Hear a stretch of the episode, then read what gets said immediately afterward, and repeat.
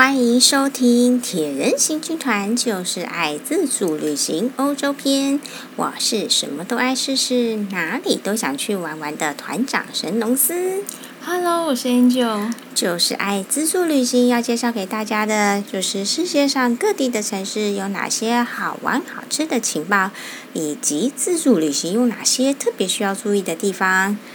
那有任何的建议、感想或心得，欢迎到节目的脸书粉丝团“铁人行军团”以及匹克邦的网志“就是爱试试”，与大家一同分享关于自助旅行的酸甜苦辣哦。前面几集我们介绍了罗马的嗯必去景点，那接着至于宅在家里的你。就要跟我们继续进行罗马的行程喽。我们现在介绍到梵蒂冈的部分。嗯，梵蒂冈前面几集介绍了圣彼得大教堂，它也是世界上最大的教堂哦。那圣彼得大教堂参观完以后，也不要错过外面的圣彼得广场 （Piazza San Pietro）。长三百四十公尺，宽两百四十公尺，是世界上最知名的广场呢。教宗亚历山大七世委请著名的设计师贝尼尼设计的，可以容纳二十万个人呢。那它是世界上最大的公共场所哦。每个礼拜三的早晨，教宗会从窗口探出，向民众挥手致意。所以，想要亲眼见到教宗的人，可以趁礼拜三的早晨过去圣彼得广场哦。贝尼尼设计圣彼得广场呈现椭圆形状，两侧的椭圆双弧状的那个柱廊，就像是天主伸出两只手臂向全所有人展臂欢迎，彰显了天主的伟大跟宗教的神圣。柱廊是用四排两百四十八根的石柱跟八十八根的圆柱所组成。柱廊的顶部有一百六十二座圣人的雕像。所以我们看到了说，两边的部分它是个有廊、有中空的廊柱的那个走廊，然后中央伫立了一一根埃及方尖碑，它是真的从埃及搬过来的哦。嗯，埃及方尖碑常常会出现在欧洲的各大著名景点呢。它高度有二十六公尺，由罗马皇帝卡利哥达从埃及带回，原本放在竞技场中作为马车竞赛的折返点。后来呢，就移到圣彼得广场上。方尖碑顶端它有十字架的遗迹，据说是耶稣基督的十字架。在广场上啊，在正中央的方尖碑到柱廊间各有两座高十四公尺的喷泉，由马德尔诺和贝尼尼所设计。呃，原来啊，这是弧廊回廊的弧心点。它是在方尖碑到两座喷泉中间的地板上，它各有两个圆的石盘，就跟我们那种圆的地砖一样啊。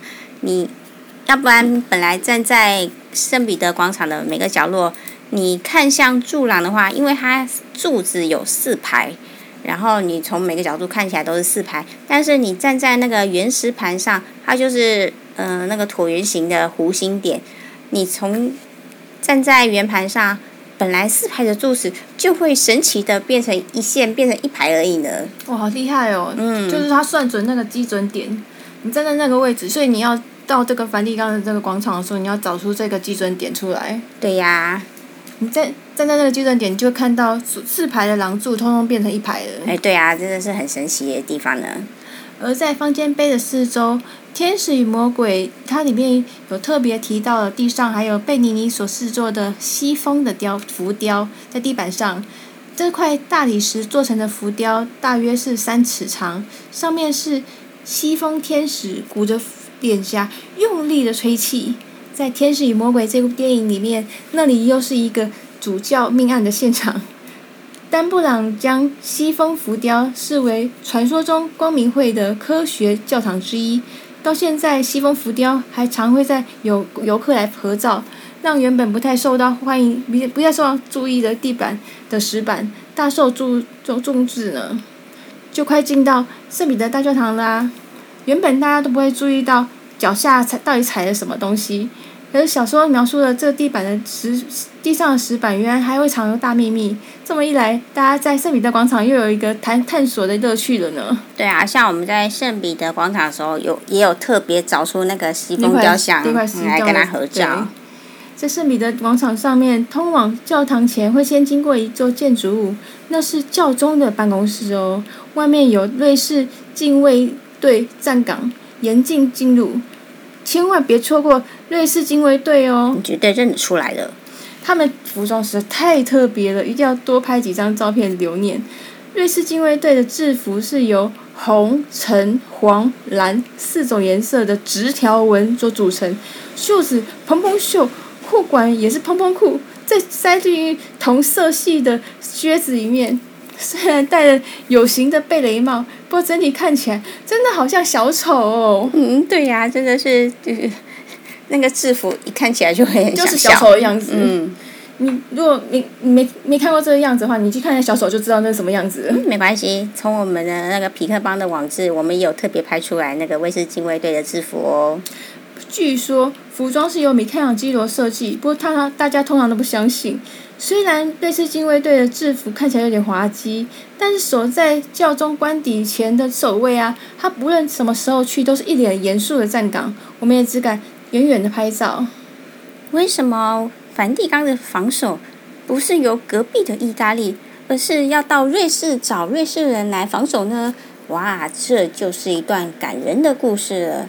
在西元一五二七年的罗马之节，那时候卫士禁卫队为了保护教宗克莱孟斯七世，当值的一百八十九个人当中，战死了一百四十七个人，让教宗得以从梵蒂冈经由秘密通道逃往圣天使堡，那就是那个丹布朗《天使与魔鬼》里面讲的秘密通道。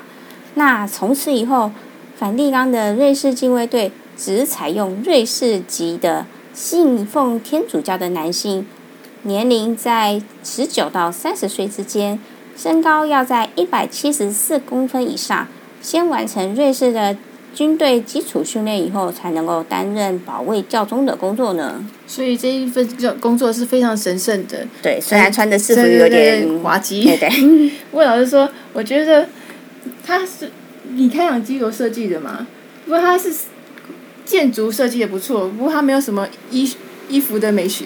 嗯嗯嗯嗯，但是那里只是传说而已啊，也有人传说是别人设计的。另外啊，圣彼得广场上面有邮局哦，这很重要哦，因为这边是梵蒂冈的邮局哦。不要忘记，这个是最小的国家，这个这寄出来的明信片，它会盖上梵蒂冈的邮戳，外面的罗马。不管是哪一间的邮邮局，都是盖上意大利的邮戳，而且他们的效率还不错哦。通常十天左右的明信片就能寄到台湾哦。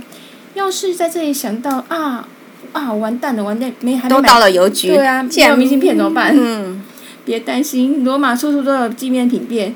重要景点就会聚集的走动小贩，他们身上有披肩啊、明信片啊、帽子啊、扇子啊、雨伞、矿泉水，而且他们还都会卖那结冻的矿泉水，蛮厉害的。对啊，哦，你这在炎热夏天当中喝下那个结冰矿泉水，真的是，呜，感觉活过来了。然观光客的任何需求，他们都想得非常周全。没有明信片，找他们买就对了。嗯嗯。不过很神奇的是，他们居然看到他们卖那种东方的纸伞。哎，对啊，很很神奇，神奇，超神奇的。嗯，我们在这边都没有称，然后竟然在罗马看到。完全东方的纸伞哦。嗯。太厉害了。嗯。介绍完了圣彼得大教堂，还有圣彼得广场之后呢，梵蒂冈还有另外一项非常重要的宝藏值得好好介绍，就是梵蒂冈博物馆了。这是大家梵蒂冈一日游一定会去的景点，里面呢可以说是结合了自古至今所有人类艺术的精华。里面啊，任何一件馆藏摆出去，都可以当做是。别家博物馆的镇馆之宝，它是号称拥有世界上最多文化财产的博物馆呢，展示了历代教会的收藏品。梵蒂冈的博物馆可以说和我们的故宫博物院、伦敦的大英博物馆、巴黎的罗浮宫美术馆齐名，也在一月西元一九八四年的时候列入世界文化遗产了。事实上，梵蒂冈博物馆是由二十个画廊、博物馆、美术馆跟宫殿所组成的大型博物馆，分为二十七个部门、十二个陈列馆、五五条长廊、三个庭院，所以它的意大利文名称是 Musei Vaticani。那 Musei 是 Museo 的复数，就是意大利文的博物馆的复数哦。它展示的路线总长有七公里哦，哇，好大哦！真的是很长呢。为了配合各种需求的游客，有些人呢、或许没有时间，或许是进入博物馆的时候已经快要关门啦。根据参观的时间，有分为四种路线，从时间最短只看精华的作品的 A 路线，总共要花一个半钟头。到一网打尽，全部都看完的 D 路线的话，至少要花五个小时，方便不同需求的参观人潮。对啊，所以在梵蒂冈博物馆真的要留比较长的时间，因为它很长，然后走来走去的，最后都一定会花很长的时间来参观。而且，其实，在梵蒂冈博物馆要排队，要排很久的时间。嗯，对啊，所以说一天逛完梵蒂冈所有景点也是很赶的一件事情啊。而且它梵蒂冈，当你当你在排队的话，也会有一些那个小贩说：“我我可以带一个那个快速通通带入进去的导览。”对啊，但是就是要付昂贵一点的代价。梵蒂冈博物馆原本是教皇的宫廷建筑，从教皇尤金三世开始，接着尼古拉三世加增建成长方形的结结构。教皇西斯笃四世以他的名他的名字啊，建立了西斯丁礼拜堂。尤其尤尤里乌斯二世委请米开朗基罗绘制了西斯丁礼拜堂的天棚跟墙面壁画，也委请拉斐尔装饰房间。克里蒙特十四世跟庇护六世教宗将景观楼改成博物馆，庇护七世跟庇护十一世也陆续增增建，形成了目前梵蒂冈博物馆的规模。嗯。在你漫长的大排长龙之后，进入入口，首先会看到有两栋建筑。那我们先从左手边进去，首先会抵达的是埃及美术馆 Museo Egizio，这很容易错过哦。要记得走廊上看到两面人面狮身像，弯进去就对了。对，这个是很难找到。像我们上次就好像我就。错过了，找不到，很奇怪，在这个地方这怎么进去？我因为我去这边，我就一定要看到这个部分，这个部分非常的重要，重点啊。嗯，里面有很多的埃及文物，创立于西元一八三九年，放置罗马时代从埃及运回来的雕像木乃伊。呜、尤其是木乃伊呢，像我们之前在巴黎罗浮宫的埃及区，已经看到有许多棺木，还有动物的木乃伊。有猫咪木乃伊，甚至是鳄鱼木乃伊，但是就是没有人类的木乃伊。哇，在梵蒂冈博物馆，可是我们第一次看到人类的木乃伊，而且还有开封版的。没错，就是去除了绷带等外面的束缚，直接看到木乃伊本人呢。哇，埃及人的保存技巧真是有个高超的，这么久以前的尸体。在经过防腐处理以后，头发跟指甲依然保存的跟生前一模一样诶。虽然呢、啊，木乃伊的目的是为了追求永生，等待重生以后灵魂可以回到原来的躯体。不过啊，没想到现在的变成科学家的研究对象。但是呢，古代埃及的医学技术跟防腐的手法能够以这种形式流传后世啊，恐怕是这些德高望重的法老跟贵族始料未及的吧。对啊，我还记得我们看到木乃伊的时候，虽然他的皮肤已经有经过处理，然后变得黑黑的、干干的，但是他的那个头发啊，真的是跟我们的就栩栩如生啊，就就就完全跟我们的头发是一样的哦，一一样的，嗯，非常神奇，对啊，而且很珍很珍贵，别的地方没看到。嗯，对啊，那埃及博物馆除了木乃伊之外，还有许多雕刻、石碑、棺槨。陪葬品等，也有王者的守护神阿阿努比斯的雕像。原本在死者之书中有着胡狼头的阿努比斯，在死后审判中，会将死者的心脏和象征真实的鸵鸟羽毛比较称量。它代表的是正直严肃的神奇力量。但是在梵蒂冈博物馆中，阿努比斯穿着有层层皱褶的短袍。背景在长着棕榈树的金埃及金字画作前，显得有点悠闲的度假风，冲淡了原本警惕立世的形象。看完埃及博物馆后，不妨去来到了中庭，长方形的封闭式的建建筑群，中间环绕是一个广阔的庭院，这里称之为松果庭院，因为侧边有一个大的喷泉，上面有一个巨大的松果，高度有四公尺。原本摆在万神殿旁边的松果街，西元一六零八年的时候移移到这边来。接着呢，继续进入博物馆。首先来到是奇亚拉蒙提博物馆，这是由教宗庇护七世所建的博物馆，里面收藏了罗马时代的雕刻。然后是皮欧克莱蒙提诺博物馆，由教宗克莱。门特十四世建立的庇护六世呢，他又扩增了收藏品，像底格里斯河的河神阿波罗，还有老孔像为代表。尤其是老孔像这一座老孔像，生动的刻画老孔和两个儿子被海蛇缠绕挣扎的惨况。那我们要先介绍那个老孔，他这个人。老孔是古希腊时代特洛伊的祭司，在希腊联军在攻要攻打特洛伊的时候，他因为没有嗯那个那个时代，他因为希腊无法攻攻陷特洛伊的时候，他就先假装撤退，留下了一座巨大的木马。嗯，这祭司老孔想说，嗯，这其中必有鬼。就警告特洛伊人不要接受，但是呢，这阻碍了希腊人的好事。啊，那希腊的守护神雅典娜女神就派出了海蛇杀害他们父子，就于是就让希腊路木马进了特洛伊城，里面的士兵就在夜里窜出，和外头埋伏的大军里应外合攻陷了特洛伊。这就是那个木马屠城记的故事啊。这座雕像将老孔父子三人被海蛇紧紧纠缠的肌肉分张到了极致，尤其要看他们的脸部表情。无论是老孔的无语问苍天，还是他小孩被海蛇缠绕以后紧急的望向父亲求援，他们的神情和肌肉可以说是希腊时代的石雕的代表作。这座雕像也是梵蒂冈博物馆的起源，在西元一五零六年，就在我们前面介绍的圣母大教堂附近的葡萄园中被挖掘出来以后，